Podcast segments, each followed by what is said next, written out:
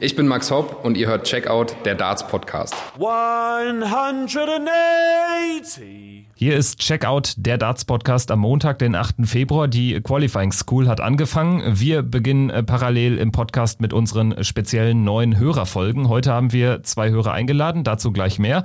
Erst einmal ein Hallo an alle, die eingeschaltet haben. Mein Name ist Kevin Schulte und ich begrüße erstmal Podcastpartner Christian Rüdiger. Hi. Hallo Kevin, ich grüße dich. Und ebenfalls in der Runde mit dabei Marvin Köstacke. Hi. Hallöchen. Und äh, zu guter Letzt Philipp Wolf. Hallo, schön dabei sein zu dürfen.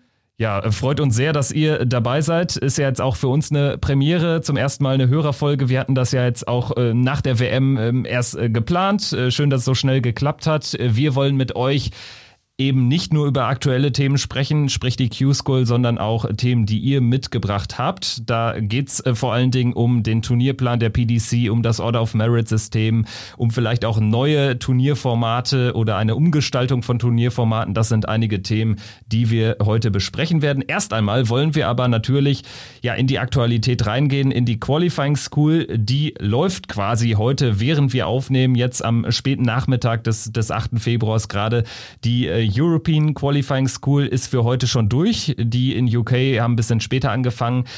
Vielleicht ähm, zunächst an Christian die Frage, mit welchen Namen ähm, hast du denn heute so ein bisschen mitgezittert oder wer hat dich vielleicht auch positiv oder negativ überrascht bislang?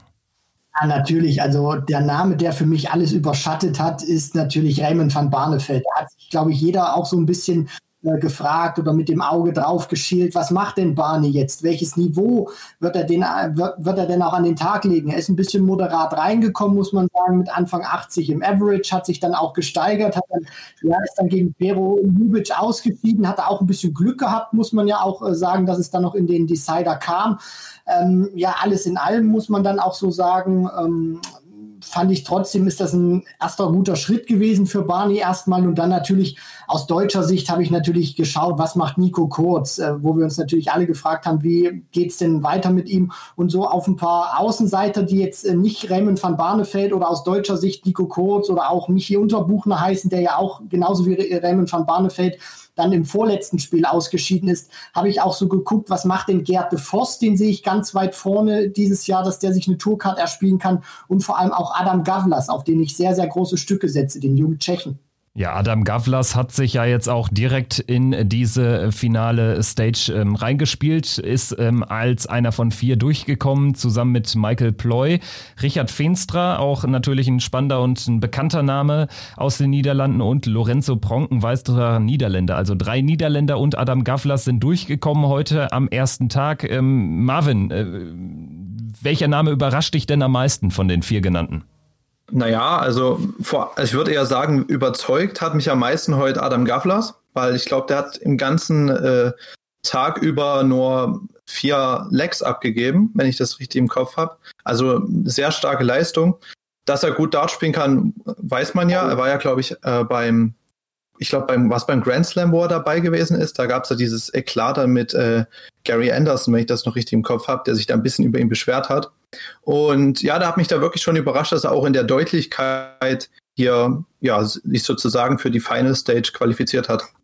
Ja, da gebe ich dann natürlich auch mal direkt die Frage dann weiter an Philipp. Wie hast du das Ganze heute gesehen? Wer hat sich so aus deiner Sicht, du bist ja da auch sehr aktiv bei Twitter, verfolgst das Ganze natürlich auch und äh, stellst das deinen Followern dann natürlich auch immer wieder ähm, ja, mundgerecht, ähm, legst du denen das hin. Wie hast du so jetzt diesen ersten Tag auch gesehen, gerade da wir jetzt auch vielleicht so, so einen kleinen ähm, ja, Hinweis oder Denkanstoß gesehen haben, wo das denn vielleicht hinführen könnte, gerade jetzt auch in Bezug auf die European Q School? Ja, also man muss schon sagen, es war ein unglaublich spannender erster Tag in Niedernhausen. Und es gab natürlich die Spieler, die herausgestochen sind. Also wie schon gesagt, Gablas und auch Van Barneveld haben mit tollen Leistungen überzeugt. Wobei ich da auch noch Ricardo Pietreczko mit reinnehme will, der, obwohl er in der dritten Runde ausgeschieden ist, in allen seinen drei Spielen über die 90 gekommen ist und von dem erhoffe ich mir auch noch einiges die nächsten zwei Tage und dann gegebenenfalls auch für die Final Stage, die ja am Sonntag beginnt. Ja, Ricardo Pietreczko, Pikachu war ja auch Teilnehmer äh, vor ein paar Jahren in der, in der deutschen Superliga.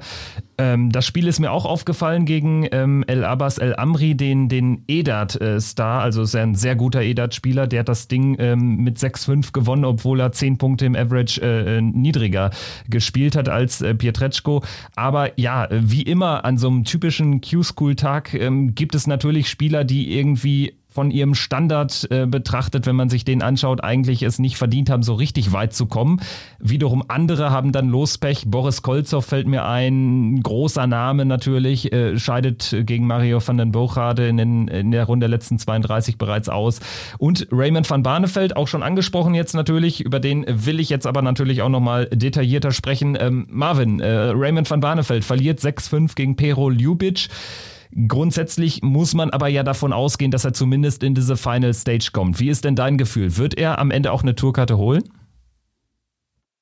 Ja, er hat ja heute wirklich äh, sehr stark gespielt. Also im Match davor, bevor er ausgeschieden ist, einen 100er Average und das war schon eine sehr starke Leistung. Auch hier in dem Match mit ein bisschen mehr Glück kommt er da auch noch durch. Und ähm, ich denke schon, dass er auf jeden Fall sich die Tourcard holen wird.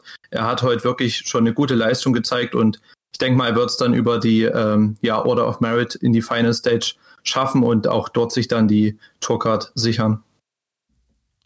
Philipp, wie ist dein Gefühl bei Raymond van Barneveld? Ich meine, Q-School ist natürlich auch immer ein bisschen Lotterie die, die äh, zweite Stage oder die Final Stage, die wird er wahrscheinlich schon machen. Also er hat jetzt ja heute auch zumindest ein paar Punkte gesammelt und äh, die ganz großen Namen, beziehungsweise viele der, der großen Namen, die steigen ja dann auch erst in der zweiten Stage ein. Was sagst du zu Raymond van Barneveld und seinen, seinen Chancen? Man muss natürlich jetzt sehen, wie er auch damit zurechtkommt, dass er jetzt an einigen aufeinanderfolgenden Tagen spielt, weil das ist eine Erfahrung, die er jetzt lange nicht mehr gemacht hat. Er war ja auch in seinem letzten Jahr als PDC-Spieler eher dann auf den großen Bühnen aktiv und da muss man einfach sehen, wie auch seine Spielkondition ist und ich bin da noch ein bisschen am Zweifeln, ob es dann tatsächlich auch in der Final Stage reicht. Jetzt äh, hatten wir die Nachricht bekommen, äh, beziehungsweise auf Twitter las ich, dass ähm, Van Barnevelds ähm, Haus, dass da irgendwie was eingestürzt ist. Ähm, wie hast du das aufgenommen? Ich denke, du hast da ähm, auch ähm, von mitbekommen, dass natürlich da das Schneechaos auch in, in den Niederlanden oder auch in Westdeutschland natürlich enorm ähm, ja, durchgeschlagen hat. Ähm, das ist natürlich auch ein Thema, das willst du in einem Mentalsport Darts ähm, dann nicht haben. Ne? Also wenn dann da so eine Hiobsbotschaft kommt, das ähm, ist dann definitiv kein guter Start in so eine Q-School, oder? Also man muss natürlich konstatieren, dass das jetzt auch in der Kurzfristigkeit, wie es aufgetreten ist, also ich glaube, das war ja erst am Abend davor, also gestern Abend, äh, bestätigt worden, dass das natürlich auch in so einem Mentalsport deutliche Auswirkungen dann hat. Aber wenn man jetzt das sieht, was Dart Connect sozusagen hergegeben hat, also wir sehen ja nicht, wie er jetzt geworfen hat, aber die, von den Zahlen her muss man schon sagen, dass das eigentlich ein relativ solider Auftritt war mit einem Highlight, mit dem 100er Average im zweiten Spiel, aber ansonsten war es auch relativ ähm, konstant zwischen Mitte 80 und Anfang 90. Ja, auf jeden Fall. Also ich denke natürlich auch, dass ähm, der Druck oder dass Barney natürlich auch diesen Druck spürt. Er hat das ja auch selber immer wieder gesagt, wenn er sein Niveau spielt, dann gibt es eigentlich niemanden. Und da stimme ich mit zu 100 Prozent überein. Da gibt es eigentlich wirklich keinen, der ihm dann auch wirklich folgen kann und Schritt halten kann. Und ihr habt das ja auch schon alle jetzt angerissen. Also es sind ja 17 Spieler bei dieser ähm, europäischen Variante der Q-School, stehen ja jetzt in dieser Final Stage. Und das wird ja dann mit einem 128er Feld gespielt. Das heißt, es werden ja jetzt noch 111 Kandidaten praktisch gesucht. Und dass Van Barneveld sich äh, jetzt an diesen drei Tagen in dieser Gruppe, wo er jetzt ist, in dieser Stage 1a, da nicht äh, unter unter diese finalen 128 spielt oder unter diese 111 kommt, die dann eben in diese finale Phase reinrücken. Also das sehe ich ähnlich wie, wie ihr. Also da ist es für mich eigentlich auch ausgeschlossen, dass äh, Barney das verpasst. Und dann muss man natürlich auch gucken, weil dann werden die Jungs natürlich noch mal ein bisschen stärker werden. Da sind dann natürlich auch unter anderem unsere zwei Deutschen mit äh, vertreten, Christian Bunse, Martin Schindler. Wir hoffen natürlich auch, dass sie äh, reichlich Zuwachs bekommen werden. Nico Kurz ist auf einem sehr, sehr guten Weg. Ähm, Michi Unterbuchen hat heute einen guten Schritt gemacht. Nico Springer natürlich auch, der genauso wie El Abbas, El Amri ähm, dann in der Runde der letzten 16 zusammen mit Michi Unterbuchner ausgeschieden ist. Und da möchte ich dich natürlich auch äh, fragen, Marvin, gerade jetzt auch im Hinblick auf die Deutschen, was traust du ihnen auch zu? Klar, Nico Kurz, denke ich mal, steht so über allen so die, dieser Name, gerade weil er uns natürlich auch abseits der Tourcard-Holder wie Gabriel Clemens ähm, sehr verwöhnt hat. Also was traust du den Deutschen jetzt auch abseits von Schindler, von Bunse, von Kurz dann natürlich auch zu? Deine Einschätzung zu denen möchte ich natürlich äh, auch ganz gerne wissen, aber was traust du auch so diesen, diesen anderen Namen zu, die sich heute natürlich auch schon ein bisschen nach vorne gespielt haben, wie unter anderem ein Nico Springer oder El Abbas El Amri? Ja, also zu den bekannten Namen, also ich denke, dass Martin Schindler mit Sicherheit äh, sich die Tourcard bestimmt zurückholen kann. Also er hat auf jeden Fall das Potenzial zu. Nico Kurz, der ja, wie du schon gesagt hattest, heute gut vorgelegt hat. Ich denke, auch er wird sich für die Final Stage qualifizieren und ist ja auf jeden Fall ein Kandidat, der das machen kann. Aber ähm, auch Leute wie äh, Franz Rötsch oder sowas, der heute zwar nicht überzeugt hat, ich glaube, zweite Runde ausgeschieden ist, aber man hat ja auch schon gesehen, was er für starke Darts spielen kann. Ähm, ja, El Amri, was du schon gesagt hast, das sind auch äh, gute Jungs, die heute in die Top 16 gekommen sind. Nico Springer. Ähm, muss man schauen, ob es dann am Ende in der Final Stage reicht. Ich denke, dass sich sehr viele für die Final Stage auch qualifizieren werden. Aber ob das dann am Ende reicht, das weiß man nicht. Gerade wenn man da auch auf die anderen Nationen schaut, wie die Niederlande, die da auch viele starke Spieler haben, muss man sehen. Aber ich traue es auf jeden Fall einigen Deutschen zu, sich am Ende die Tourcard zu holen. Ja, die Niederländer sind natürlich auch gerade in der Breite echt stark. Also sieht man jetzt auch heute am Ergebnis so ein Lorenzo Prong zum Beispiel, den hat ja jetzt niemand so richtig auf der Rechnung gehabt, äh, spielt sich da aber durchs Feld auch ähm, jetzt nicht gerade konstant, was die Averages betrifft, aber im entscheidenden Match gegen Rete Vos dann auch mit einem 90er Michael Ploy, den hat man auf der European Tour schon mal gesehen. Richard Feenstra ist natürlich eben bekannter Mann. Und dann gibt es ja noch etliche weitere Niederländer. Da rede ich jetzt gar nicht über Raymond van Barneveld, sondern Moreno Blom, Danny Olde Kalter. Das sind ja Spieler, die im Prinzip jetzt auch schon so viele Punkte gemacht haben, dass sie wahrscheinlich sich jetzt äh, zwei Tage noch auf die faule Haut legen könnten und es würde reichen, weil Christian hat es ja beschrieben, äh, wir suchen ja äh, über 100 äh, weitere äh, Teilnehmer für diese Final Stage. Ähm, an Philipp die Frage, was die Deutschen betrifft, Nico Kurz hat einen guten ersten Tag gespielt. Ich denke, das ist schon okay. Klar, er wäre jetzt sicherlich gerne schon fix äh, eine Runde weiter, ist dann gegen Michael Ploy ausgeschieden in dem entscheidenden Match mit 6-4 verloren.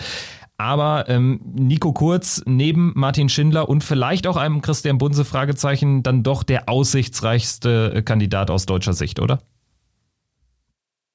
Also das würde ich schon so sehen und ich glaube, dass es auch nicht unbedingt jetzt negativ sein muss, dass er jetzt in dem finalen Spiel verloren hat, weil ich meine, er hat noch zwei Tage über und kann sich da auch nochmal Selbstvertrauen aufbauen. Und man muss natürlich auch sagen, dass die Leistung heute, auch wenn es für das Viertelfinale gereicht hat, auch noch ausbaufähig ist. Also da war, soweit ich das überblicken klicken konnte, kaum etwas über die 90 dabei, viel so auch im niedrigen 80er Segment. Also ich sehe da schon noch deutlichen ähm, Spielraum auch nach oben. Was haltet ihr jetzt auch von den anderen Namen, die jetzt noch nicht in dieser Gruppe mit dabei sind, sondern dann auch erst später einsteigen werden, von den deutschen Namen her, wie zum Beispiel ein Dragutin Horvath, der von Paul Nicholson ja auch als, als sogenannter Geheimfavorit gehandelt wurde, sich die Tourkarte zu erspielen, oder dann auch ein Robert Marianovic, der wieder ähm, die Tourkarte gerne möchte. Was haltet ihr dann von, von diesen beiden, wenn die dann auch später ins Turnier einsteigen? Rechnet ihr dem vielleicht auch noch größere Chancen aus, zusammen mit einem großen Namen wie eben den Nico Kurz, dann eben natürlich erstmal diese Final Stage zu kommen, aber dann natürlich auch, wenn es ans Eingemachte geht, ähm, sich dann auch wirklich wieder diese, dieses Zwei-Jahres-Ticket für den PDC-Circuit zu holen? Naja, beispielsweise in Robert Marianovic, was du jetzt schon angesprochen hattest, der hat ja schon die Erfahrung, der weiß, wie es ist, sich so eine Tourcard zu erspielen. Und den traue ich das auf jeden Fall zu. Ich finde die äh, 1A, also die ja, A-Stage sozusagen bei der European Q-School etwas stärker besetzt als den, die anderen, die in B sind. Da hat man zwar auch starke Spieler mit drin, aber ich finde, dass in der A noch etwas höhere Qualität ist. Und ja, auch in Dragutin Horvath traue ich zu, in die Final Stage zu gehen. Aber ob das dann am Ende reichen wird, das halte ich für schwierig bei ihm. Aber beim, ich traue es ihm auf jeden Fall zu. Am Philipp die Frage, wie ähm, hältst du es mit dieser Stage 1b? Gehst du mit? Ist das die äh, schwächere im Vergleich zu 1a in Europa? Ja, da gehe ich mit. Also wir haben jetzt auch heute schon einige Spieler gesehen, die aus meiner Sicht durchaus sehr wahrscheinlich die Tourcard gewinnen werden. Also wie zum Beispiel Wesley Plessier, der auch relativ unglücklich ähm, früh ausgeschieden ist oder auch Adam Gablas, der jetzt ja durchgekommen ist und natürlich muss man da auch Nico Kurz und Franz Holtsch noch auf der Rechnung haben, aber für ähm, die Stage 1b möchte ich auch mal so aus deutschsprachiger Sicht Namen wie Daniel Klose und Florian Hempel in den Raum werfen, die aus meiner Sicht auch für eine Überraschung sorgen könnten in den nächsten zehn Tagen. Florian Hempel ist ein guter Name, denke ich. Ähm, der hat ja auch schon das ein ums andere Mal bewiesen, was er spielen kann, selbst auf einer European Tour Bühne, aber jetzt ja auch sehr viel Online-Darts gespielt, ist für mich irgendwie immer schwer einzuschätzen, weil er dann auch manchmal Phasen hat, wo irgendwie ähm, ja gar nicht so viel geht, aber dann wiederum hat er ähm, in einem anderen Event spielt er 100er Averages am laufenden Band mit einer guten Doppelquote. Also Florian Hempel sicherlich auch ein Name, der zu beobachten ist. Christian, ähm, wenn wir vielleicht jetzt nochmal von den Deutschen so ein bisschen weggehen, ähm, welche Namen hast du denn in UK auf der Rechnung? Ich meine, da läuft jetzt noch der erste Tag und auch da wird natürlich jetzt erstmal nur ganz äh, sukzessive ausgesiebt. Ähm, aber welche Namen springen dir denn da als erstes ins Auge? Ja, natürlich, Kevin. Sehr, sehr gute Frage. Also da spricht, äh, da springt mir natürlich, ich mache das jetzt auch mal unabhängig erstmal von diesem ersten Tag, weil ihr habt das ja auch schon beschrieben. Das ist natürlich, wenn du einen guten Tag hast, kannst du dich jetzt schon in die Final Stage spielen, aber im Grunde genommen ist es natürlich ein Marathon. Für mich äh, sticht da ganz klar auch ein Aaron Monk heraus, den ich äh, ganz weit vorne sehe, früherer World Youth Champion. Dann für mich auch die Frage, was macht Jim Williams, ehemaliger BDO-Spieler, stand auch im Finale. Das ist für mich auch so eine Frage, ob er sich die Tourkarte holt. Dann bei der WM hat er uns alle verzückt. Daniel Lorby Jr., den sehe ich auch ganz, ganz weit vorne. Also das sind natürlich so die drei Namen, die ich jetzt mal so, so ein bisschen hervorheben möchte. Und dann natürlich, Kevin, so die Frage oder dann auch natürlich äh, Richtung Marvin und Philipp auch angesprochen, interessiert mich natürlich auch immer schon, was machen denn diese alten großen Namen? Was macht denn ein Kevin Painter? Was macht denn ein Wes Newton unter anderem oder auch ein Mark Dudbridge, ehemaliger WM-Finalist, genauso wie Kevin Painter? Also das ist natürlich auch immer noch die Frage, haben diese alten Spieler, diese alten Spieler dieser alten Generation haben die es tatsächlich noch drin, sich auch über so viele Tage konstant noch eine Tourkarte zu erspielen oder nicht. Aber wenn du mich jetzt erstmal fragst, Lorby, Monk oder dann natürlich auch Jim Williams sind so Kandidaten, die ich ganz heiß auf der Rechnung habe. Ja, ich persönlich schaue auch sehr auf diese internationalen Spieler. Das interessiert mich wirklich, ob wir da noch den ein oder anderen auf die Tour bekommen. Ich glaube, das würde der Tour insgesamt auch gut tun. Zum Beispiel so ein, so ein Amerikaner wie Danny Lorby oder auch äh, Leonard Gates, der ja auch ähm, ähm, die Q-School spielt. John Part hatte jetzt zum Beispiel ja abgesagt leider. Aber ähm, ja, ganz spannende Frage auch, was die alten Recken betrifft. Ähm, vielleicht äh, da die Frage zunächst an Marvin. Ähm, Wen würdest du denn ganz gerne mal wiedersehen? Also wenn ich jetzt gerade ähm, reingehe, dann fallen mir zum Beispiel auch Namen wie Wes Newton ein oder ein, ähm, ja, Kevin Painter ist natürlich angesprochen worden. Ähm, Kevin McDine, äh, das sind alles äh, Leute, die wir schon auf den großen Bühnen gesehen haben. Ja, ich gebe dir da recht. Also klar, Kevin Painter, WM-Finalist, dass der Dart spielen kann, wissen wir. Heute ist er in der zweiten Runde rausgegangen. Äh, Wes Newton natürlich auch ein echt starker Spieler, aber da weiß man auch nicht, ob die alten Hasen das nochmal so hinkriegen, um sich hier eine Tourcard zu holen. Aber auch beispielsweise ein Wayne Warren, also der ja, BDO-Weltmeister, vielleicht der letzte BDO-Weltmeister aller Zeiten. Ähm, auch der ja schon von der älteren Generation, aber auch ihm würde ich natürlich gerne auf der Tour sehen. Aber ob das dann am Ende reicht, halte ich bei vielen von den Älteren wirklich für fragwürdig. Philipp, äh, gehst du damit, dass es eher ähm, am Ende ja eine Q-School der, der neuen, frischen Gesichter wird, als dass da irgendwie das große Revival von ähm, Painter, Newton und Co. Äh, stattfindet? Im letzten Jahr haben wir ja durchaus auch einige Überraschungen der alten Garde erlebt. Also zum Beispiel, dass Andy Hamilton sich nochmal eine Tourcard sichern konnte und auch Wes Newton die Tourcard nur knapp verpasst hat. Und deswegen diese Spieler, die deren Erfolge jetzt eher eine, eine Reihe an Jahren zurückliegen, die muss man immer auf der Rechnung haben und natürlich wird es auch interessant zu beobachten sein, wie beispielsweise Robert Thornton jetzt spielen wird, der ja zwar schon für die Final Stage ähm, qualifiziert ist, aber seine besten Tage liegen jetzt auch schon zurück.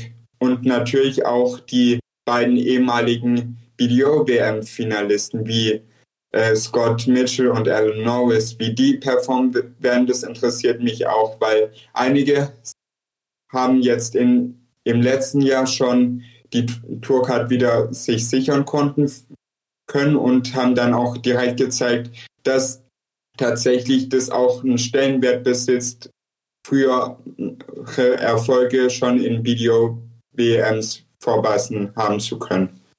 Und was mich natürlich auch interessiert, weil wir haben ja jetzt über diese alten Recken auch gesprochen, was macht denn so die neuere Garde dann vielleicht auch? Und da schaue ich auch immer so auf ein paar Namen, wie zum Beispiel den, den Iren, zum Beispiel Shane McCurk. Das ist ja auch einer, der hat auf der Development Tour 2019 schon mal äh, gewonnen. Der hat da unter anderem ja auch in seinem Finale damals Keen Barry geschlagen, also den ich ja damals als oder vor ein paar Wochen noch als the next big thing bezeichnet hatte. Und das zeigt natürlich auch, der hat eine Qualität. Und ich finde, was diese Q-School auch immer so reizvoll macht, ist, zum einen brauchst du einen ganz langen Atem aber auf der anderen Seite kannst du das Ding auch relativ schnell entscheiden, weil wir sehen das ja heute. Ich mache das mal zum Beispiel an Adam Gavlas fest. Der spielt heute einen verdammt guten Tag, qualifiziert sich für die Final Stage und wenn er dann am ersten Tag der Final Stage auch wieder richtig zupackt bis zum Ende von, von diesem Tag 1 dann geht in dieser Final Stage, dann hat er sich auch wieder die Tourcard erspielt. Deswegen, also zum einen natürlich brauchst du einen langen Atem, zum anderen kannst du das Ding auch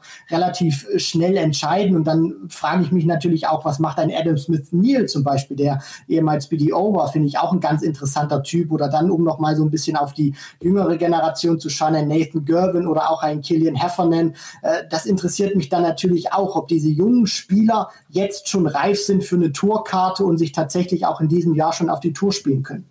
Jetzt ist Adam Gavlas äh, schon mehrfach gefallen als einer der Kandidaten, der sich äh, vielleicht am ehesten über den Europaweg eine Tourkarte sichert. Ähm, Marvin, wer ist denn äh, für dich ähm, so ein Spieler, wo du sagst, der holt sich safe eine Karte? Ich weiß, es ist immer sehr viel Lotterie in der Q-School, auch in UK, aber wen hast du da so am allerersten auf der Rechnung? Kann ja auch einer sein, der gerade erst die Tourkarte verloren hat. Mm, ja, also ist extrem schwer, wie du schon gesagt hattest. Ähm, ich würde da einfach wirklich die Namen in den Ring werfen, die ihr schon genannt hattet. Also Danny Baggish auf jeden Fall, dem traue ich da einiges zu. Ähm, auch einem Jamie Lewis, der ja bei der WM wieder wirklich etwas besser gespielt hat, nachdem er ja auf der European Tour gegen Robert Marianovic diesen, ich glaube, 57 Average damals gespielt hatte, scheint sich auch wieder ähm, verbessert zu haben. Und wen ich ebenfalls noch auf der Rechnung habe, sind Martin Schindler und Matt Campbell. Den traue ich auch einiges zu. Aber am Ende können es auch ganz andere Leute werden. Aber ich, die sind für mich die Favoriten hier. Ähm, Neben anderen natürlich noch. Philipp, wie siehst du es? Ähm, Gerade jetzt vielleicht auch mit Fokus auf UK. Wen hast du da safe äh, notiert, sage ich mal, bei deinen Picks? Also ich bin jetzt auch stärker mit Spielern gegangen, die mich jetzt in letzter Zeit in den ganzen Online-Turnieren, die ja weiterhin stattfinden, überzeugt haben. Dabei sind für mich vor allem Spieler wie James Richardson oder auch Steve Hein in den Vordergrund gerückt. Oder natürlich auch letzten äh, Samstag fand ja das erste Virtual Event von Matt statt. Da hat Joe Mernon den Titel gewonnen. Das ist für mich auch ein Spieler, der ja gerade erst seine Tourcard verloren hat, den man da definitiv noch auf der Rechnung haben muss. Wie sieht es dann auch so bei dir aus, Kevin? Wir haben ja jetzt schon die zwei Picks von unseren Gästen gehört. Bevor ich dir dann das Wort gebe, würde ich dann natürlich auch noch ähm, gerne den Namen Scott Mitchell mit ins äh, Boot reinwerfen. Also ich finde, Scott Mitchell ist natürlich auch einer, der schon in dieser Final Stage jetzt steht, wo ich auch sage, das ist einer, wenn der seinen gewohnten Standard spielt, dann muss das für den auch wirklich safe reichen. Zumal ja auch bei der ähm, UK Q School noch deutlich mehr Tourkarten verteilt werden als bei der europäischen Variante. Und ähm, ich möchte da ganz gerne auch noch meinen Namen aufgreifen, der gerade auch schon gefallen ist, Joe Mernon, ist sicherlich keiner, der jetzt Bäume ausgerissen hat in seiner, PD, seiner PDC-Zeit bislang. Aber ich finde, das ist gerade einer, wenn es darum geht, bei solchen Qualifikationsturnieren natürlich auch. Das war immer einer, der sich äh, beim Grand Slam dann natürlich auch immer wieder qualifizieren konnte. Und wir wissen natürlich auch, das ist immer so ein Spieler gewesen, der musste über diesen anderen Qualifier dann gehen, von, von diesen Tourcard-Holdern. Deswegen, dem rechne ich in diesem Format auch ganz, ganz viel aus. Also ich ähm, stimme dir zu. Ähm, ich würde noch mal den Namen Hao Pai Puha reinwerfen, der auch ähm, ja schon häufig bewiesen hat, was er kann. Also das ist für mich ein Spieler, der zum Beispiel bei der WM gegen Mickey Mansell da eigentlich völlig underperformed hat. Aber ich glaube, der kann sich eine Tourkarte erspielen, wäre auch natürlich ein Farbtupfer als Neuseeländer auf der Tour. Dann habe ich noch so Namen, die ja auf der auf der Challenge Tour oder auch Development Tour schon ähm, durchaus was gezeigt haben. Ähm, wenn ich jetzt an UK denke, wäre das zum Beispiel ein äh, Brad Clayton, den habe ich mal, ähm, ich meine sogar auf der Pro Tour äh, gesehen. Äh, ähm, da war als Nachrücker dabei. Das wäre so ein Name. Ansonsten ähm, Eddie Lovely, ähm, der fiel mir auch des häufigeren auf, schon mal bei, bei kleineren Turnieren. Aaron Monk ist für mich so ein Spieler wie Joe Mernon, der irgendwie ein bisschen zu schwach für die Tour, aber zu stark für die Q-School zu sein scheint. Also der ähm, könnte sich auch wieder eine Karte holen. Also ich glaube, es wird wieder eine sehr bunte Mischung aus so ein paar wirklich sehr überraschenden Spielern, vielleicht auch aus der Kategorie Aaron Beanie. Also über den Tagessieg ist da ja einiges möglich, wenn man auch Losglück hat etc. pp. Aber dann vor allen Dingen wird es eine Mischung sein aus äh, ein paar älteren Recken, vielleicht auch ja ein paar alten BDO-Granten wie Wayne Warren, Jim Williams habe ich vor allen Dingen auf der Re Rechnung, äh, Scott Mitchell, der ja jetzt auch äh, auf der Challenge Tour ganz gut war und vor allen Dingen bin ich gespannt, was so die ganz Jungen machen, Nessen Gervin, Shane McGurk, also ja, die würde ich auch erwähnen wollen. Gut, ähm, ich würde sagen, da haben wir dann erstmal jetzt äh, so, so einen kleinen Q-School-Überblick geliefert. Das Ganze wird uns weiter beschäftigen, dann auch natürlich in der, in der nächsten Woche in der Folge. Ähm, ich würde sagen, wir leiten jetzt mal so ein bisschen über, denn abseits der Q-School ist ja so die Zeit nach der WM immer so ein bisschen saure Gurkenzeit in der PDC. Es äh, kommt lange kein großes Turnier. Das Masters wurde jetzt ein bisschen aufgewertet natürlich dadurch, dass es um den letzten Premier League Platz ging. Aber die Premier League jetzt, äh, ja, eigentlich äh, wird sie dann in normalen Jahren auch jetzt vor der Tür stehen. Aber das dauert alles ein bisschen. UK Open, die äh, haben wir dann als nächstes großes Major Turnier. Aber alles in allem ist ja die erste Jahreshälfte Hälfte immer so ein bisschen ruhiger. Das ähm, verleitet mich jetzt zur Frage äh, oder zur Überleitung. Wir wollen mit euch ja eure Themen besprechen und ihr habt beide ähnliche Themen ähm, angebracht. Zum Beispiel sind das, ähm, ja, oder ist das die Umgestaltung von Turnierformaten? Marvin, so hattest du es genannt, äh, der Turnierplan der PDC als solches, darüber kann man auch mal sprechen. Ähm, das ähm, ist ein Thema von Philipp.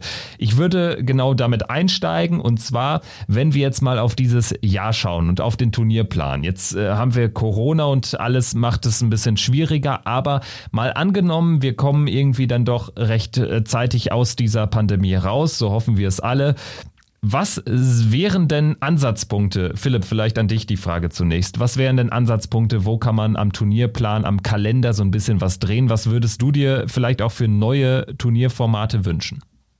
Also ein Tweet von Ryan Joyce gestern kam wie gerufen, der angeregt hat, wieso nicht ein Pairs-Tournament, bei dem die Top 32 der Order of Merit jeweils einen Spieler zwischen der Weltranglistenposition 33 und 64 zugelost bekommen. Ich glaube, das wäre eine gute Idee und ich bin grundsätzlich auch für mehr Nationenwettbewerbe. Also im Moment haben wir den World Cup in seiner jetzigen Form, aber ich könnte mir persönlich auch gut vorstellen, dass es in Zukunft nicht nur ein World Cup als Pairs gibt, sondern dann eventuell auch als Team oder als Einzelwettbewerb.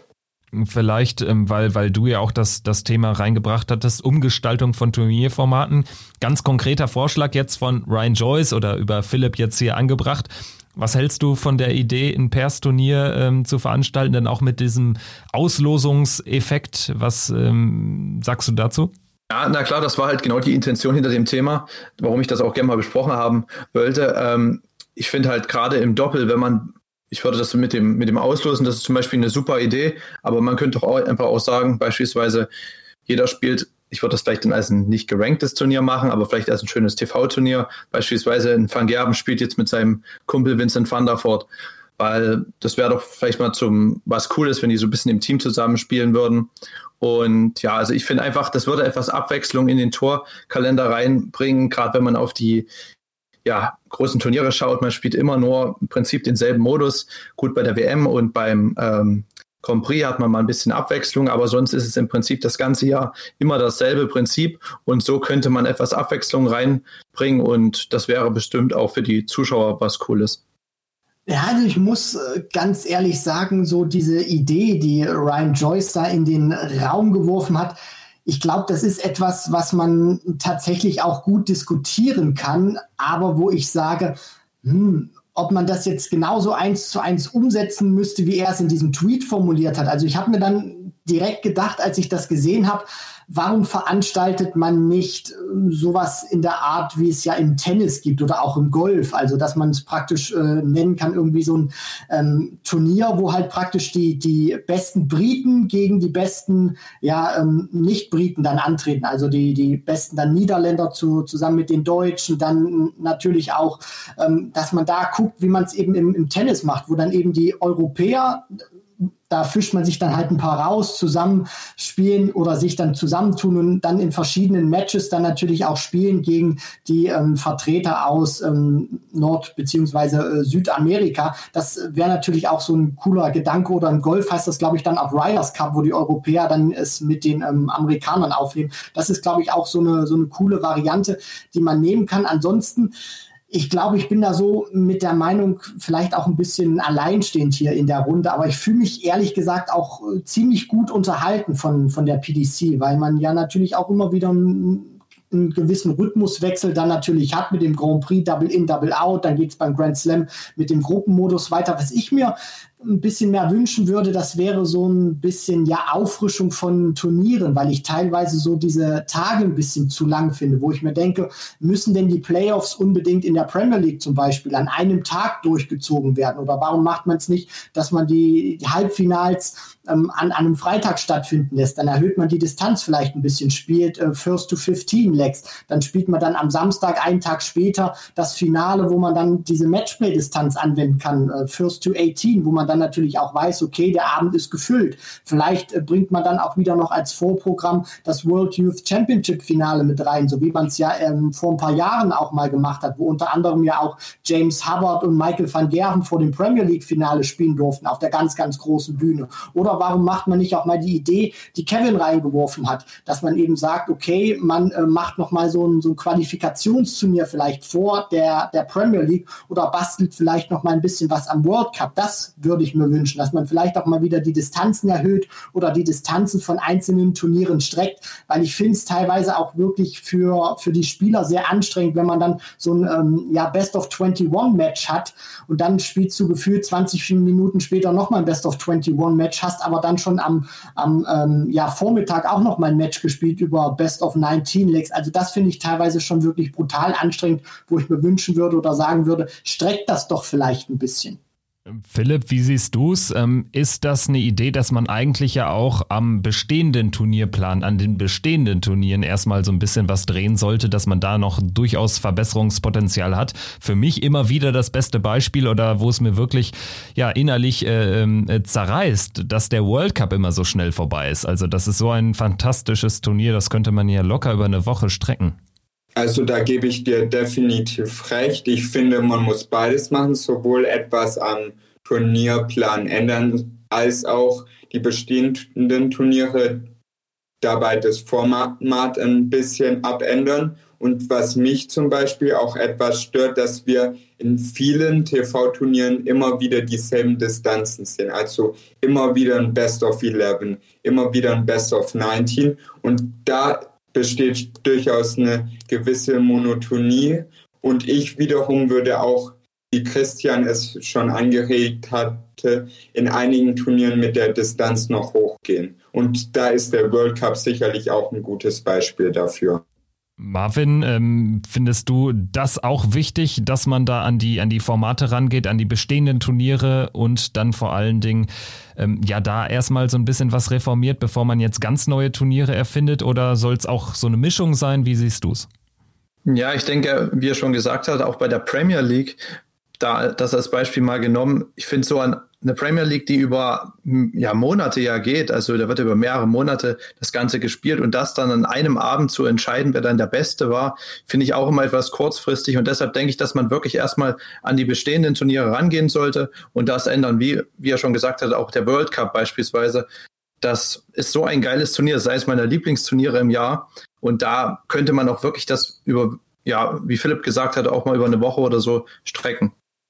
Das äh, Schöne ist ja, finde ich auch, oder besser gesagt, das Negative heute, ähm, um mal beim Beispiel beim World Cup zu bleiben. Man hat das ja früher auch, finde ich, gut gemacht, wenn man sich mal 2010 zum Beispiel das Finale anguckt zwischen den Niederlanden, damals noch mit Raymond van Barneveld und Co. Stompy gegen die Waliser mit Mark Webster und Barry Bates. Was war das auch für ein geiles Team? Ähm, da hat man ja die Distanz auch deutlich erhöht gehabt. Also da brauchte man ja zum Beispiel vier Punkte, um dieses Finale für sich zu entscheiden. Und da gingen die Partien ja auch, diese Einzelmatches. Ich glaube, da, da brauchte man acht Legs, um ein Einzelmatch zu gewinnen. Und die Doppel waren ja auch nicht wesentlich kürzer. Das heißt, du hattest da wirklich schon einen richtig kräftigen ähm, Finalabend, beziehungsweise ein richtig kräftiges ähm, Finalmatch, beziehungsweise mehrere ja dann hintereinander. Und wenn man sich das heute mal so anguckt, wenn ich mich da auch an den letzten World Cup erinnere, die Waliser gegen äh, die Engländer, da spielst du ja dann First to Four, also da brauchst du vier Legs und äh, ja, dieses Finale war gefühlt in 45 Minuten zu Ende. Und da ist natürlich dann auch, wo ich mir sage, okay, du freust dich dann aufs Finale, was der Höhepunkt eines Turnieres ist. Gerade dann natürlich auch mit diesem schönen Wettbewerb, wo du dann auch im Doppel antreten kannst, was es ja sonst normalerweise nicht gibt auf der Profitour bei der PDC. Und dann ist das so schnell vorbei. Da würde ich mir schon wünschen, dass man vielleicht mal zu so einem Modus zurückgeht,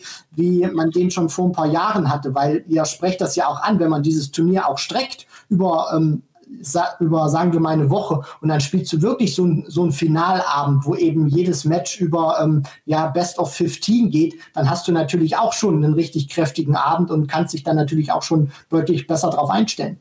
Also wie ich höre, sind wir uns, was den World Cup betrifft, weitgehend einig, dass das Turnier deutlich ausgebaut werden sollte.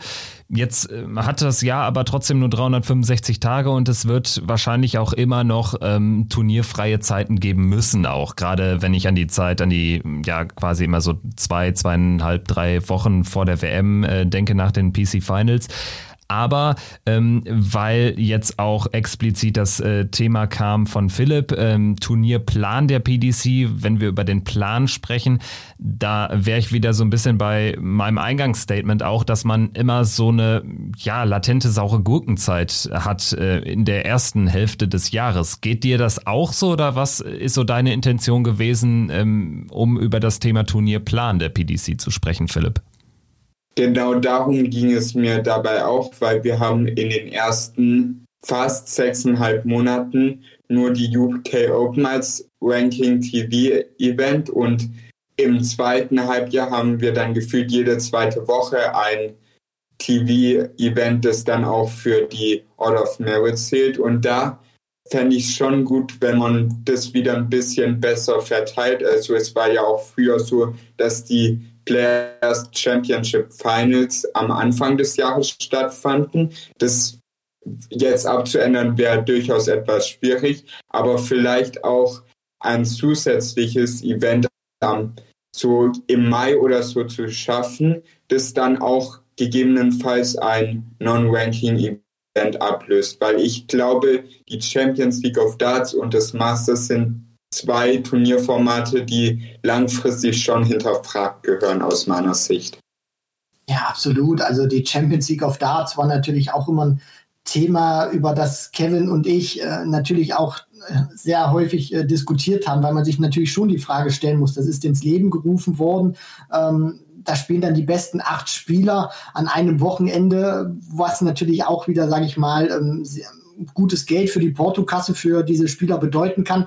Aber auf der anderen Seite ist es ein Turnier, was im Prinzip null Wert hat, außer dass du dein Geldbeutel ein bisschen auffrischst äh, und vielleicht auch ein bisschen Selbstvertrauen tanken kannst mit dem Sieg, wie es ja Mensur vor ein paar Jahren getan hat. Aber ansonsten hat das jetzt nicht wirklich große Auswirkungen auf das äh, Ranking-System, beziehungsweise gar keine. Und ähm, was ich jetzt natürlich auch gerade jetzt so finde, was ich auch ja, finde, was, was die PDC gut macht in dieser Zeit, weil wir reden ja auch immer über diese, oder ich glaube, man, man müsste vielleicht auch ein bisschen ansetzen bei dieser ähm, Art und Weise, wie man die Players Championship Turniere äh, vor dieser Pandemie veranstaltet hat. Da war es ja immer so gewesen, man hat eben diesen, dieses Wochenende gehabt, wo man eben Samstag, Sonntag gespielt hat oder man hat eben mal Freitag, Samstag gespielt, vielleicht auch mal unter der Woche zwei Tage. Aber im Prinzip ist es ja so gewesen, dass diese Turniere sehr viel gefüllt haben, weil sie eben immer ein Wochenende eingenommen haben. Und ich glaube, wenn man diesen Plan auch beibehält, dass man eben sagt, man macht verschiedene Blöcke, wo man eben sagt, man spielt fünf Turniere an fünf verschiedenen Tagen, dann kann man sich auch äh, für andere Wochenenden oder auch für andere Tage im Turnierkalender deutlich mehr Zeit freischaufen. Dann könnte man vielleicht auch gucken, müsste man wirklich vielleicht 12, 13 European Tour Events stattfinden lassen. Vielleicht reduziert man es auf acht und äh, spielt dann diese Players Championship Turniere auch in den Blöcken, weil ich glaube, das könnte auch ein guter Ansatz werden, um sich für andere Turniere, um die vielleicht ein bisschen größer zu machen, denen einen höheren Stellenwert zu geben, wie unter anderem ja auch den World Cup, äh, dann stattfinden zu lassen. Also dass man vielleicht bei diesen kleineren Turnieren ansetzt und guckt, wie kann man die reformieren beziehungsweise ein bisschen ähm, kompakter gestalten. Spannender Punkt, denke ich, äh, zumal mich die Spielersicht wirklich interessieren würde. Also, ähm, wie sehen das die Spieler? Ist das für die vielleicht auch für die Zukunft sogar erstrebenswerter, wenn man irgendwie an drei Terminen 15 ähm, Turniere insgesamt äh, spielen kann, also drei mal fünf und dafür halt äh, ähm, dann weniger Wochenenden nach England reisen muss für kleinere Events? Also, es ist ja nicht mal gesagt, dass man durch unsere Reformideen wie man auch immer das Ganze nennen mag, dass man den äh, Kalender voller machen muss. Also ich denke, darauf zielt ja jetzt auch ähm, ja das Thema Turnierplan, Umgestaltung ähm, nicht ab. Also es geht eher vielleicht darum, dass man noch coolere Events hat, dass man vielleicht sich auch trennt von ähm, Turnieren, die jetzt nicht so die Highlights bringen. Ähm, Philipp, habe ich das richtig zusammengefasst, was du auch du damit meinst? Ja, definitiv. Also man muss sich schon überlegen, ob diese zwei Blöcke auch für die Zeit nach der Pandemie noch sinnvoll sind.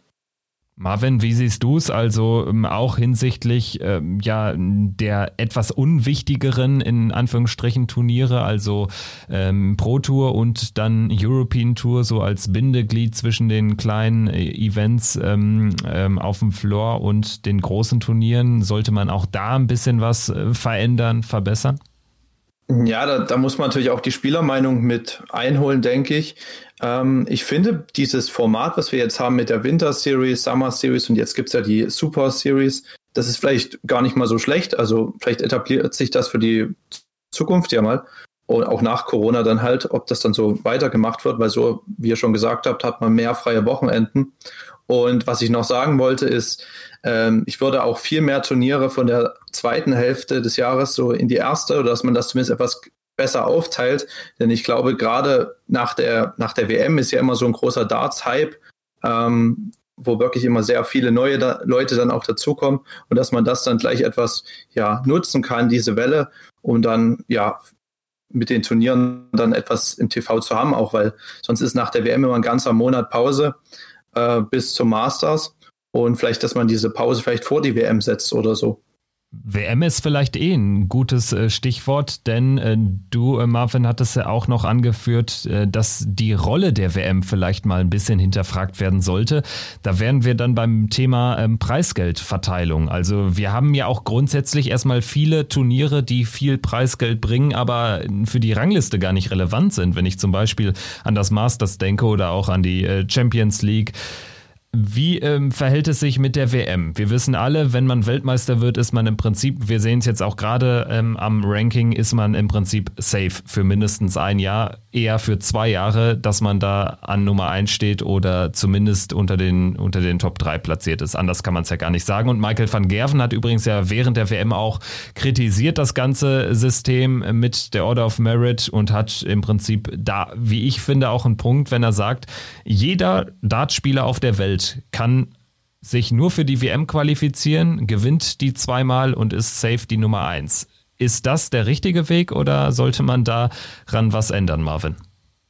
Ja, ich meinte mit, mit, der, mit der ganzen Thematik halt, dass diese WM halt vor allem durch das hohe Preisgeld nicht immer die ganze Zwei-Jahres-Rangliste widerspiegelt. Also auch jetzt nicht nur auf die Nummer eins der Welt gesehen, sondern auch auf die im hinteren Bereich der Order of Merit, wo es dann um die Tourcard geht. Also man kann zwei schlechte Jahre spielen, qualifiziert sich dann ja durch den PDPA Qualifier für die WM und ja spielt dort eine gute WM, kommt dann in die dritte, vierte Runde und behält dann seine Tourcard und ja, ein anderer, der dann eigentlich relativ konstant gespielt hat, auf der Pro Tour fällt dann raus. Und dass man das vielleicht etwas anpasst, dass man von der WM vielleicht etwas Preisgeld wegnimmt oder zumindest ähm, weniger Preisgeld davon in die Order of Merit einfließen lässt, um das Ganze etwas fairer zu gestalten oder zumindest, dass man es über die zwei Jahre dann etwas besser hat in der Rangliste.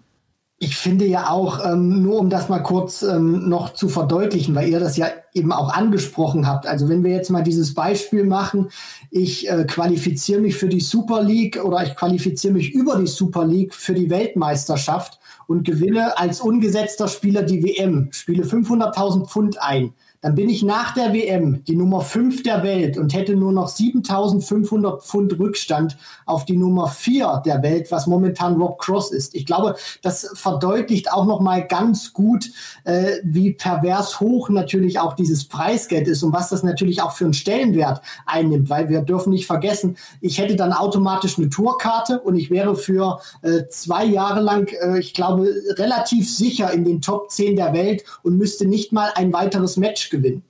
Ja, ganz spannend auf jeden Fall. Also ähm, das ist genau das, was ich ansprechen will. Ich möchte aber auch ein bisschen zu bedenken geben, wenn man jetzt äh, die WM irgendwie den anderen Turnieren ein bisschen mehr angleicht, dann kann natürlich ähm, dieser super, ja, dieser super, ähm, das Spiel mit den Superlativen vielleicht ein bisschen nicht mehr, nicht mehr ganz so äh, gespielt werden, weil natürlich ähm, die WM steht unfassbar krass im Fokus der Öffentlichkeit, im Fokus der Medien. Es hört sich natürlich immer gut an, wenn es da neue Preisgeldrekorde gibt etc. pp. Und ja, dass die WM natürlich da eine exponierte Rolle hat, ist wahrscheinlich auch klar. Wir reden vielleicht dann trotzdem eher über so ein bisschen eine maßvolle Angleichung. Philipp, wie siehst du es? Also ich meine, dass man nicht unbedingt das Preisgeld senken oder über zehn Jahre nicht erhöhen sollte. Aber früher gab es in der PDC ja auch ein Punktesystem als Rangliste und ich bin durchaus ein Befürworter, das mittelfristig wieder so einzustellen, weil auch man muss natürlich auch bei den ganzen TV-Turnieren das Preisgeld über die Jahre auch durch Sponsoren stärker anheben als das auf der Pro Tour und der European Tour, wo jetzt das Preisgeld seit Jahren kaum eingestiegen ist. Und dadurch gewinnen auch die Major-Turniere immer stärker an Bedeutung. Und da wäre es vielleicht hilfreich, eher in Richtung Punktesystem zu gehen, das es ja auch früher in der PDC schon gab. Du äh, hast dann natürlich vollkommen recht, wenn wir auch immer wieder über diese Zwei-Jahres-Wertung reden. Gerade dann natürlich auch, wenn sich das Preisgeld von dem einen auf das andere Jahr ändert. Äh, die WM ist natürlich auch immer ein Paradebeispiel dafür. Wenn man sich mal daran erinnert, dass Michael van Gerven ja zum Beispiel, wo er seinen allerersten WM-Titel gewonnen hat, 100.000 ähm, Pfund bekommen hat und dann zwei Jahre später, wo Anderson zum Beispiel dann auch triumphiert hat, war das Preisgeld schon wieder deutlich höher. Das heißt natürlich auch, äh, du hast dann auch gewisse Verschiebungen drin, obwohl du eigentlich den gleichen Titel gewinnst, aber er ist vom Preisgeld her, wirkt das sich schon auch unterschiedlicher dann natürlich auch aufs Ranking-System aus. Ähm, du hast das jetzt mit dem Punktesystem angesprochen.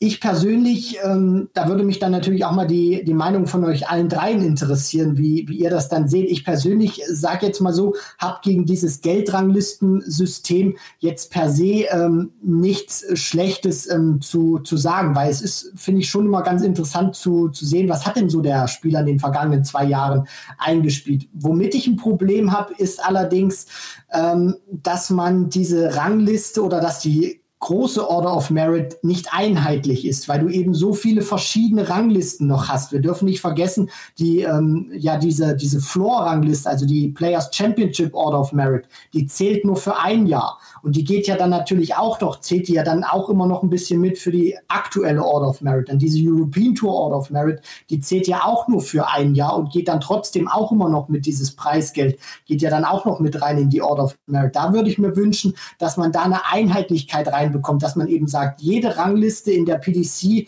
zählt entweder für zwei Jahre oder zählt für ein Jahr. Weil so, glaube ich, kommen auch immer wieder so die, die Darts-Neulinge ein bisschen durcheinander. Wenn man dann gerade Richtung WM immer ein bisschen rechnet, dann muss man immer auf verschiedene Ranglisten gucken und dann weiß man gar nicht mehr, welches Preisgeld fällt dann vielleicht noch raus. Ach so, hier Players Championship Turnier vor einem Jahr fällt ja raus, 10.000 Pfund vielleicht. Dass man da ein bisschen mehr den Überblick hat, wenn man es einheitlich auch wirklich führt.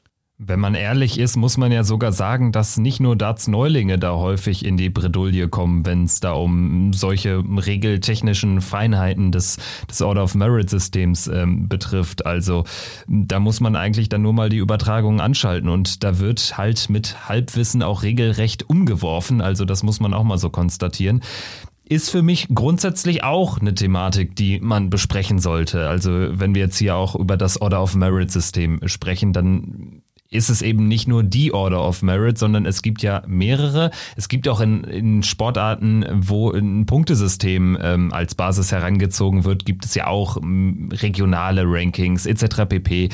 Aber grundsätzlich ist es schon natürlich sehr unübersichtlich für Neulinge. Also ich glaube, der Weg ist relativ schwer ähm, zu sagen, ich schalte jetzt mal im Dezember ähm, äh, auf Sport 1 oder guck mal, was bei The Zone noch so gestreamt wird, abseits von Fußball und Wintersport, finde dann Darts und finde erstmal den Sport ganz geil, aber dann ähm, sich da so reinzufuchsen, ist, glaube ich, gar nicht mal so easy. Ähm, Philipp, vielleicht ähm, an dich die Frage, sollte man da vielleicht auch ein bisschen für eine Vereinfachung sorgen? Also wie Christian bereits angesprochen hat, es wäre natürlich schon gut, das zu vereinheitlichen. Das Problem ist nur, wenn alles nach dieser Order of Merit geht, also nach der Hauptrangliste sozusagen, dann ist die Wahrscheinlichkeit auch ziemlich hoch, dass wir immer dieselben oder ähnliche Spieler in den Top 16 sehen werden, weil ja gerade auch der Punkt, dass sich auch über die Pro Tour Rangliste Spieler zu großen Turnieren qualifizieren können oder auch bei der European Tour gesetzt sind, auch dafür sorgt, dass Spieler, die es vielleicht innerhalb eines Jahres nicht die großen Erfolge mehr zu verweisen haben, dann auch bei den kleineren Turnieren richtig Gas geben müssen, um halt nicht weiter abzurutschen. Marvin, wie ist da so dein Standpunkt zu dem ganzen Thema? Du hast ja jetzt auch ein paar Meinungen schon äh, gehört. Kannst du bestimmte Punkte sagen, wo du selbst sagst, ja, stimme ich zu oder ähm, habe ich eine andere Meinung?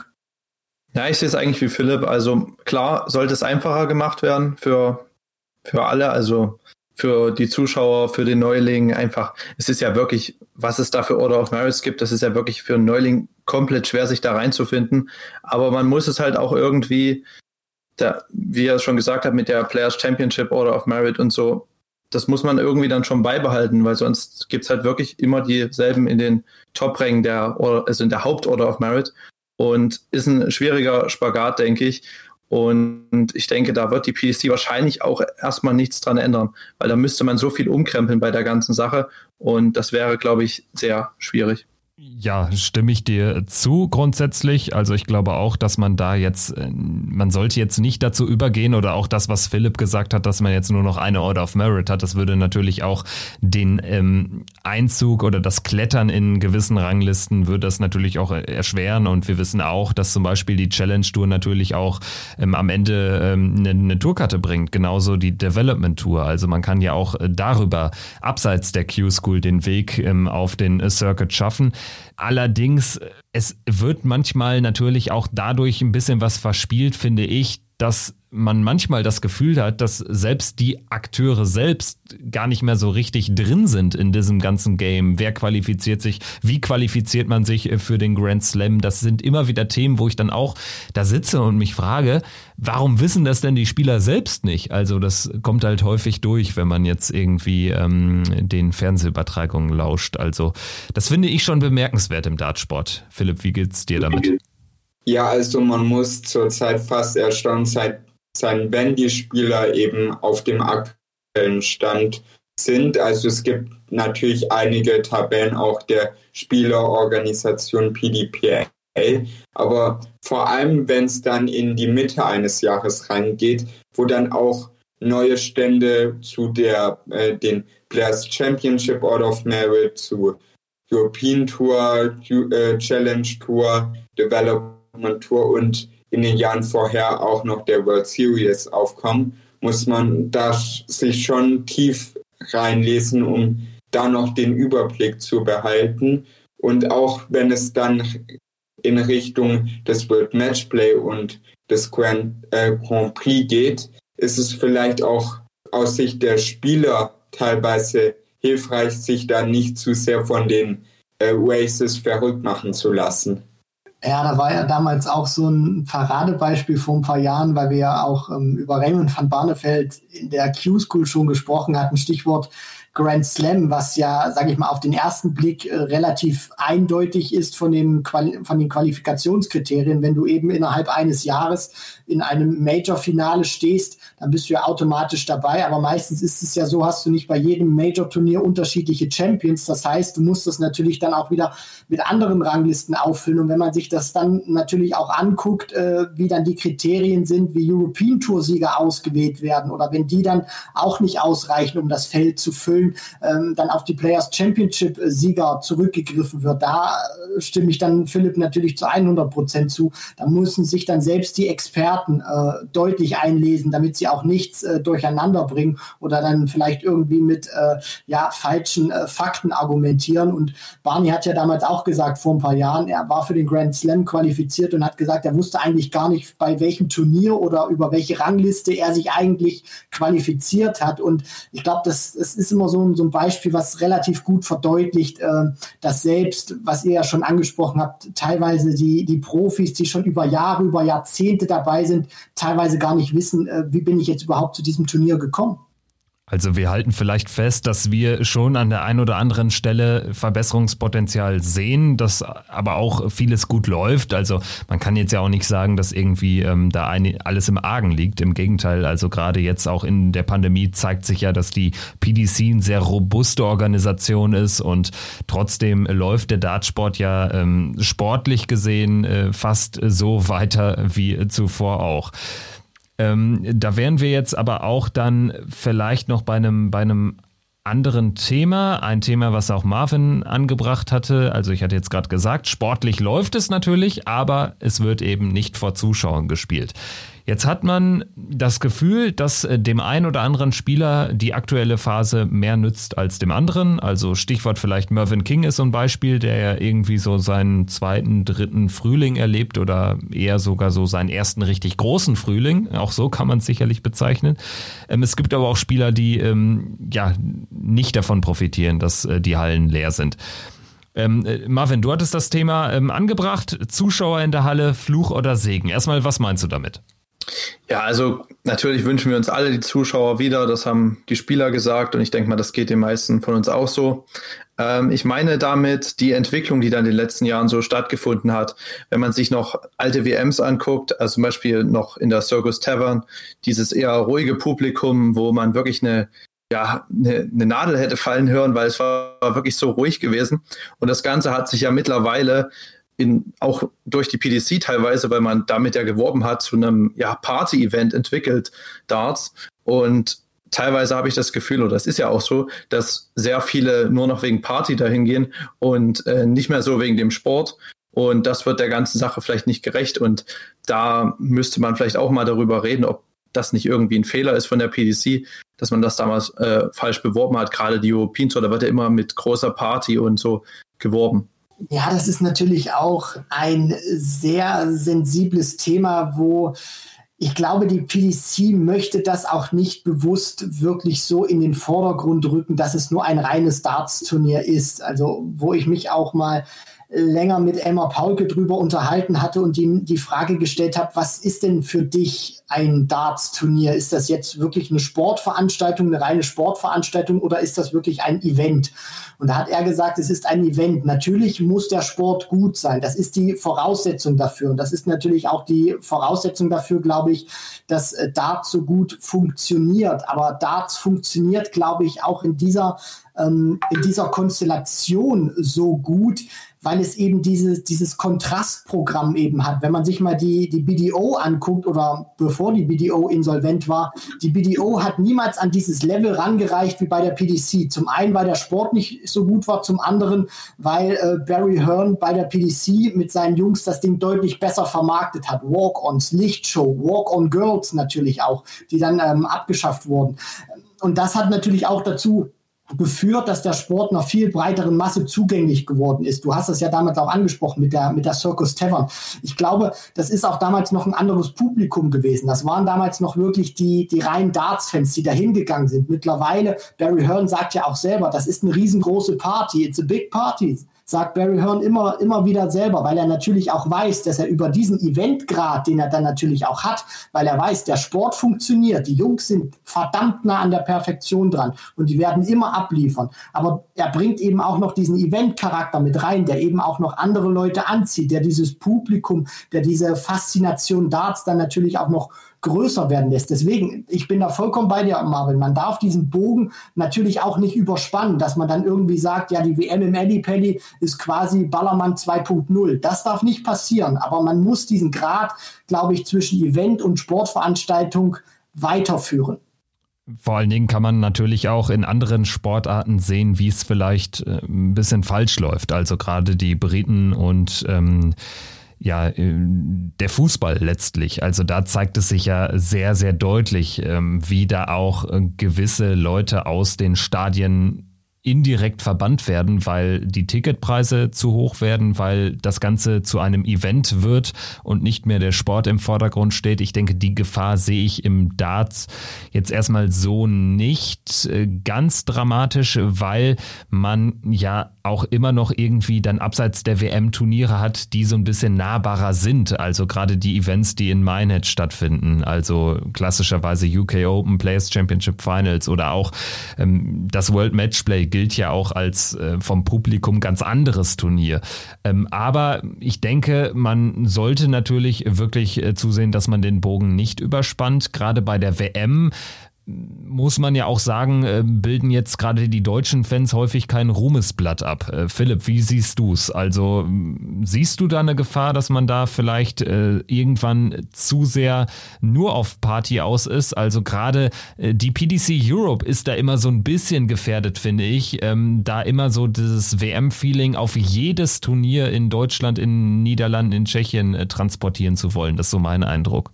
Ich würde sagen, dass auch dieser Trend die, der Partybewegung eher aus Deutschland kommt und das, damit macht die PDC Europe auch Geld. Es finden sehr viele von ihr organisierte Exhibitions statt, zumindest vor Corona-Zeiten. Und ich glaube auch, dass dieser Trend allmählich Richtung England hinübergetragen wird, wo wir immer noch Locations haben, wie auch in Blackpool mit dem World Matchplay, wo es eher eine gesittete und ich sag mal Fachpublikum vorhanden ist, aber auch zum Beispiel in Minehead erkenne ich, dass da der Trend eher anders hingeht, dass da oft mit, ähm, also es sind immer mehr Zuschauer dort und auch dort fällt es mir oft schwer, noch den sportlichen Gedanken zu erkennen.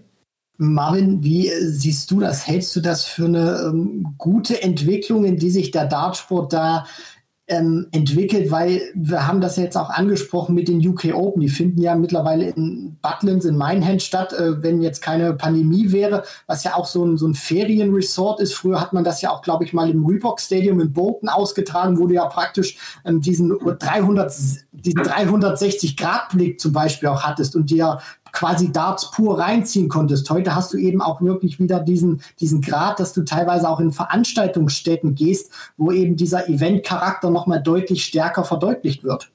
Ja, gerade Minehead finde ich eigentlich immer sehr, eigentlich wirklich ein fachkundiges Publikum. Das ist ja nach wie vor, man kann ja da an alle Boards gehen, sich das angucken und das finde ich eigentlich ganz cool. Äh, ich habe ich hab das auch nichts gegen, wenn ein bisschen gefeiert wird oder so. Ich finde, man muss nur halt da einen guten Grad finden zwischen ja, Party auf der einen Seite, das ist auch okay und es gehört auch dazu, Gesänge und alles, das ist ja auch super. Ähm, aber man soll es auch nicht übertreiben, weil der, der Sport sollte da auch eine wichtige Rolle mitspielen. Ja, ich denke, so kann man zusammenfassen. Also ähm, Bogen nicht überspannen. Was auch Christian gesagt hatte, ist, denke ich, wichtig und man sollte sich immer bewusst sein, dass es da eine Gefahr gibt.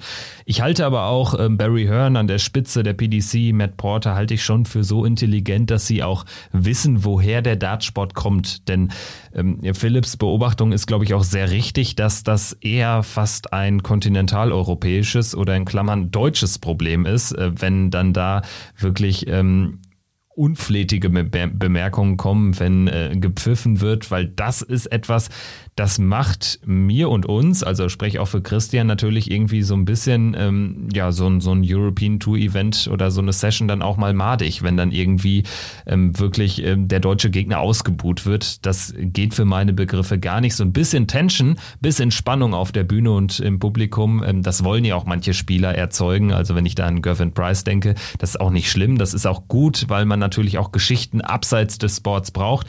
Aber ich glaube, ähm, ja, da ist die die, Beobachtung von Philipp und auch von dir, Marvin, schon, schon sehr richtig. Gut, gut. Ähm, ich würde sagen, wir haben soweit irgendwie so einen kleinen Überblick über die Themen geliefert. Äh, wissen natürlich auch, dass wir das äh, Ganze nicht irgendwie äh, bis ins kleinste Detail besprochen haben. Aber ich denke mal, ähm, das sind auch Themen, die uns weiter begleiten werden. Vielleicht, um so eine kleine Abschlussrunde noch zu liefern. Ähm, und ich würde mit dir, Philipp, anfangen. Wir haben jetzt über verschiedene Themen gesprochen, abseits der Aktualität, abseits der Q-School. Ähm, was sind so die zwei, drei Sachen, die du dir wünschen würdest von der PDC, vom Dartsport? Also es muss jetzt gar nicht sich auf einen Punkt der Diskussion beziehen, aber was sind so die, ähm, die Sachen, die du dir wünschen würdest in den nächsten Monaten oder auch Jahren? Also kann auch eher eine Langfriststrategie sein. Generell würde ich mir wünschen, dass man mit neuen äh, Formatvorschlägen und auch Vorschlägen, wie man vielleicht Turniere noch anders ausgestalten kann, offener umgeht von Seiten der PDC. Also finde, da ist schon noch eher so eine konservative Haltung erkennbar. Und zudem würde ich mir auch wünschen, dass man bei den Turnieren nicht mehr danach geht, dass bei jedem Turnier wirklich jeder Topspieler dabei sein muss und die äh, niedriger ähm, gerankten Spieler da eher außen vor gelassen werden, sondern dass auch den eine entsprechende Plattform gegeben wird. Marvin, deine Einschätzung dazu? Ja, also meine Wünsche wären, ähm, wie wir es ja schon vorhin besprochen haben, auf jeden Fall Abwechslung im Turnierkalender, dass man da vielleicht ein paar neue frische Ideen einbringt. Und des Weiteren, man hat das zwar jetzt auch schon in den letzten Jahren immer mal gemacht, aber ich denke, man sollte vielleicht auch das Preisgeld auf den kleineren Turnieren, also den Players Championship, Development Tour, Challenge Tour anheben, um es einfach mehr Spielern zu ermöglichen, den Schritt zum Profi zu gehen. Äh, und das kann natürlich der Qualität in der Breite wirklich weiterhelfen, wenn man da viel mehr Leute hat, die sagen, okay, ich probiere das jetzt mit dem Profi-Dasein. Und ja, das wäre so mein Wunsch, dass man da noch unten an der Basis sozusagen da noch etwas mehr ansetzt und es mehr Spielern halt möglicht, vom Dart zu leben. Ja, ich denke, da haben wir jetzt einige wichtige Punkte gesammelt. Ich würde jetzt auch, ähm, ohne da jetzt nochmal etwas wiederholen zu wollen, ähm, würde ich jetzt auch ähm, in meinem Abschlussplädoyer sagen, dass ich denke, es gibt halt wirklich genug Formatideen und äh, der Dartsport kann noch variantenreicher sich aufstellen, ähm, auch hinsichtlich von Turnierformaten. Da gibt es äh, durchaus äh, Potenzial nach oben. Und was mir persönlich immer sehr wichtig ist, dass ähm, auch weiterhin eine kritische Öffentlichkeit da ist. Also ich habe manchmal das Gefühl, dass äh, sehr viele sich ähm, der PDC auch ein bisschen anbiedern, irgendwie alles immer toll finden. Von daher finde ich es auch super, dass äh, ihr beide, Philipp und äh, du, Marvin, dass ihr da auch ähm, ja immer auch äh, ab und an auch mal kritische Aspekte anwerft. Also das ähm, ist, glaube ich, auch ganz wichtig und das versuchen wir auch hier zu gestalten. Und ja, damit würde ich jetzt übergeben zum Abschlussplädoyer. Kann ich da, kann ja, ich na, natürlich, klar, Punkt gerne. Dazu anmerken, weil du das gerade mit kritisch sagst. Ähm, was ich mir wünschen würde noch, weil mir das gerade einfällt, ist, dass mit gerade deutschen Spielern, ich nehme da mal das Beispiel Max Hopp oder so oder auch Gabriel Clemens in der Vergangenheit wirklich gerade was Social Media anging, teilweise unterirdisch umgegangen wird wird und dass da die Kritik, Kritik ist in Ordnung und nur durch Kritik wird man auch, denke ich mal, besser. Aber wirklich, dass sich das in einem sachlichen Rahmen hält, weil was da teilweise gerade in den sozialen Medien da von einigen ja, Fans, möchte ich es gar nicht bezeichnen, äh, geäußert wird, ist wirklich das Letzte und das, finde ich, sollte sich auch bessern. Ja, definitiv. Also nicht falsch verstehen. Es bezieht sich auch eher darauf, dass ich manchmal das Gefühl habe, dass Berichterstatter im Darts, man neigt sehr schnell dazu, dass irgendwie alles äh, toll ist, weil natürlich die PDC in einer sehr exponierten Rolle ist. Ähm, sie hat ähm, jetzt wirklich keine Konkurrenz mehr. Und ähm, da sollten wir nämlich alle weiterhin kritisch bleiben, genau draufschauen. Das ist, glaube ich, wichtig. Und ähm, zu dem Thema von dir gerade, ähm, definitiv, da stehen wir auch äh, voll hinter. Das haben wir auch so oft hier im Podcast besprochen. Da muss man auch wirklich äh, ähm, ja mal schauen, ähm, dass äh, einige Leute in den sozialen Medien vielleicht auch ja, ein bisschen gebremst werden. Also das finde ich auch ähm, echt schwierig und ähm, da äh, wünsche ich den Spielern, den betroffenen Spielern einfach ein dickes Fell. Was anderes kann man da wahrscheinlich gar nicht sagen. Christian, vielleicht äh, noch abschließende Worte von dir. Ja, also ich kann mich da natürlich erstmal nur anschließen. Ähm, ich finde auch, wie teilweise mit einem Max Hopp umgegangen wird. Das ist ein ganz junger Kerl, der ist ähm, ein bisschen älter als ich das bin. Und äh, wenn man das teilweise auch liest mit den Kritiken, kann man das ja gar nicht mehr nennen, weil das sind ja dann wirklich Beleidigungen. Und da fragt man sich dann, auch wirklich, weil Max ist wirklich ein hervorragender Dartspieler, dem, glaube ich, auch so ein bisschen noch dieser mentale Kniff fehlt, dass bei ihm dann auch wirklich der Knoten platzt und er es dann auch wirklich laufen lassen kann, weil er hat ja auch schon in der Vergangenheit gezeigt, was er für ein toller Spieler ist und dann immer wieder bei Niederlagen. Natürlich ist Kritik in Ordnung, das hat Marvin auch gesagt, aber es sollte immer eins sein, es sollte immer sachlich sein und es sollte nie beleidigend sein, weil das hat Max einfach nicht verdient und wir haben das ja so oft auch ähm, gesehen, gerade mit anderen Spielern. Es braucht ein Turnier, dann macht es bei Max Klick und dann sind auf einmal alle diese, diese ganzen Hater, die sind dann auf einmal da und sagen, ich hab's doch gewusst und äh, klopfen sich dann gefühlt stolz auf die Brust und sagen, na, ich hab's doch bei Max immer wieder, immer wieder gesagt, dass das ein toller Dartspieler ist. Und das, das, deswegen finde ich einfach, also es, ich glaube, es tut auch ein oder wir tun gut daran, alle miteinander vielleicht auch immer ein bisschen ähm, ja, sachlicher umzugehen, dass wir aber nie die Basis zur, zur Diskussion verlieren, was natürlich auch Kevin gesagt hat, sondern dass wir immer wieder auch drauf und dran sind, ähm, ganz sachlich miteinander zu, zu diskutieren, aber auch nie zu allem Ja und Amen sagen, sondern auch immer wieder die Dinge kritisch hinterfragen. Ja, besser könnte man das Ganze wahrscheinlich nicht beschließen. Ähm, vielen, vielen Dank ähm, an ähm, euch für die Teilnahme an diesem Checkout-Experiment, so kann man sagen. Ich denke, es ist geglückt. Äh, Marvin, vielen Dank dir und gerne wieder in Zukunft. Ja, vielen Dank für die Einladung, hat mich sehr gefreut und ja, ich hoffe, den Zuhörern hat es auch gefallen. Und Philipp, auch äh, vielen, vielen Dank dir und deinen Input und ja, in Zukunft können wir das gerne wiederholen. Ja, auch ich möchte mich für die Einladung bedanken und fand es sehr spannend, mit euch die Themen besprechen zu dürfen. Das war's mit äh, Checkout, der Darts Podcast Anfang Februar. Die Q-School läuft. Wir werden natürlich in der nächsten Folge auch die Q-School in den Blick nehmen. Dann wissen wir auch schon, wer sich Tourkarten gesichert hat. Noch nicht alle sind bekannt, weil die Q-School geht ja jetzt ja über eine, eineinhalb Wochen. Also ist ein sehr langes Format, jetzt ein geändertes Format wegen der Corona-Virus-Pandemie. Aber wir werden das natürlich hier weiter beobachten und melden uns weiter wöchentlich immer montags. Checkout der Darts Podcast. Das war Folge 154 mit Marvin Köstacke und Philipp Wolf und natürlich meiner Wenigkeit Kevin Schulte und Christian Rüdiger. Danke fürs Zuhören. Bis dahin, macht's gut. Ciao.